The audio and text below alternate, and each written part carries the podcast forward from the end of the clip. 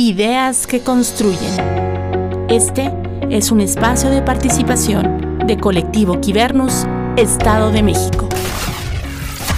El crecimiento personal, según Anthony Martínez, es la capacidad que tenemos las personas para aprender de nosotras mismas, dejando nuestra puerta abierta a nuevas experiencias, aunque resulten un desafío. ¿Qué ventaja tiene el ver el crecimiento como aliado en todas las esferas de nuestra vida? El que podamos aprender de las dificultades. De esta manera fomentaremos lo que los especialistas llaman resiliencia. ¿Por qué tomarlo en cuenta en los ámbitos laborales?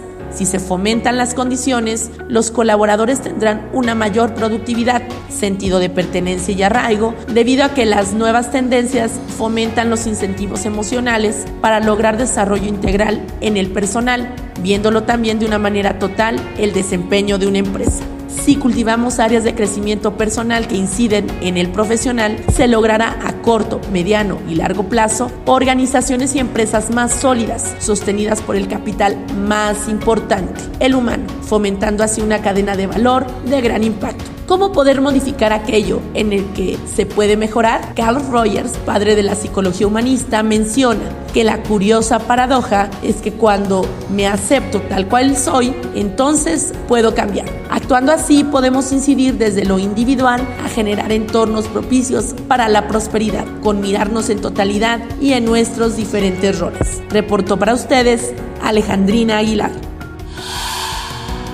Tu liderazgo importa.